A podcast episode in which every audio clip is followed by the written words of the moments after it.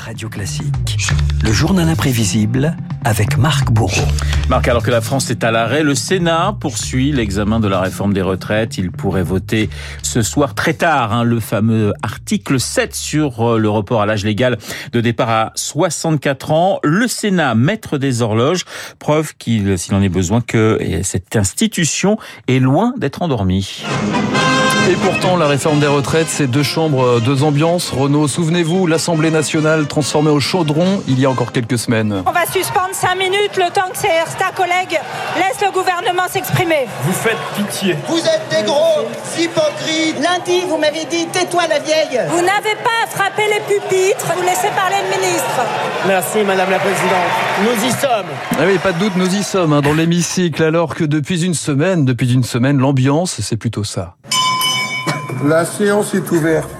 Atmosphère bien plus feutrée jusqu'ici au Sénat, et c'est tout le Palais du Luxembourg qui jubile. Et ici, on sait se tenir. À l'Assemblée, on se dispute. Au Sénat, on discute. Chez nous, ce sera le débat. Ce ne sera pas le pugilat. Oui, Bruno Retailleau, le patron des sénateurs LR, et quelques saillies plus proches du concours de fléchettes que du tir de bazooka. Je ne voulais surtout pas qu'on se quitte sans remercier les oppositions au Sénat d'avoir cité tant de fois mon nom. Et franchement, je n'en attendais pas tant, et je pense que je n'en mérite pas tant. Voilà, douceur des discussions qui Ah.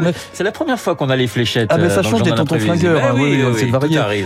douceur des, des discussions qui permet aussi bien au, au ministre du Travail qu'à celui des comptes publics de souffler un peu. Nous y sommes, nous y sommes à nouveau, si je puis dire, et nous y sommes enfin. Je sais qu'ici, il n'y a pas de ZAD, il n'y a que la République. Mais méfiez-vous des apparences, le Sénat n'a pas toujours été tranquille. 1959, la fronde contre Michel Debré qui souhaite réduire le contrôle du Sénat. 1962, l'opposition au suffrage universel direct. Mais le point culminant, c'est le référendum sur la décentralisation lancé par De Gaulle après les événements de mai 68. Si je suis désavoué, je cesserai aussitôt d'exercer mes fonctions.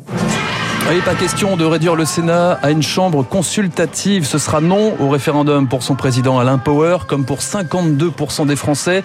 Exit De Gaulle 1-0 pour Alain Power. Le deuxième personnage de l'État devient président de la République par intérim. J'ai, à mon sens, réussi à faire face à mes responsabilités nouvelles. J'ose dire que la sérénité qui m'anime n'empêche pas la fermeté de mon attitude.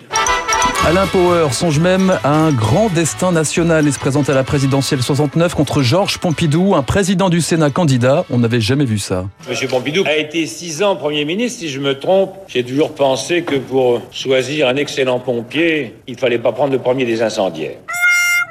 Alain Power sera pourtant battu largement par euh, Georges Pompidou et se consolera en restant quand même 23 ans à la tête de la Chambre haute. Le Sénat et ses présidents, 6 au total. Sous la cinquième Renault, allez-vous reconnaître celui-ci? Nous allons bâtir une nouvelle majorité composée de sénatrices et sénateurs socialistes dans notre volonté de faire vivre le bicamérisme. Ah bah c'est Jean-Pierre Bell, Jean- le- effectivement c'est la seule fois où le Sénat était passé à gauche. Exactement, c'était Ouais. entre 2011 et euh, 2014. Des présidents et des destins aussi incroyables, comme René Monory, un autodidacte devenu sénateur de 68 à 2004. À 16 ans, j'avais un brevet élémentaire, un brevet industriel et j'ai commencé mon apprentissage de mécanicien. Ce qui est important, c'est de se cultiver en permanence et j'ai beaucoup appris au Sénat. On dit parfois que c'est un club, mais c'est un club dans le bon sens. J'ai jamais bien compris ce que voulait dire le train de sénateur ou la démarche de sénateur. Ma démarche n'a pas été très lente.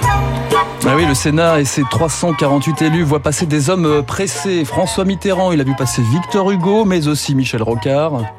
Retraité, moi? Est-ce que j'ai une tête à ça Et quelques nouvelles pousses qui n'en finissent pas de faire parler d'eux. Allez-vous reconnaître celui-ci François Mitterrand, il a apporté la preuve qu'il avait cette capacité d'écoute. Lui, il n'a pas besoin de se mettre un Walkman sur la tête pour avoir l'air jeune. D'ailleurs, il essaye pas. C'est pas pour rien qu'on l'appelle tonton. Hein. Le sénateur Jean-Luc Mélenchon. Jean-Luc Mélenchon Ah oui. dans les années 80, oui, qui veut mettre fin aujourd'hui à la Chambre haute. Tiens, tiens, le Sénat a pourtant pris sa part dans plusieurs textes d'ampleur, la loi sur l'IVG, la loi Savary, et à présent donc la réforme des retraites, le Du Luxembourg cajolé par les présidents successifs, y compris aujourd'hui par Emmanuel Macron. Je souhaite que le Sénat puisse enrichir ce texte avec ce qui lui paraît utile. Il le fait avec une vraie volonté d'intérêt général. Ce qui caractérise le Sénat, c'est un esprit aussi de, de- de calme, de concorde. Calme concorde. Pourtant, le président du Sénat, Gérard Larcher, se frotte les mains. 64 ans, en passage progressif. 43 annuités de cotisation pour les carrières longues, les seniors. Une Je souhaite femme. que LR vote ce que LR et les centristes au Sénat proposent depuis quatre années.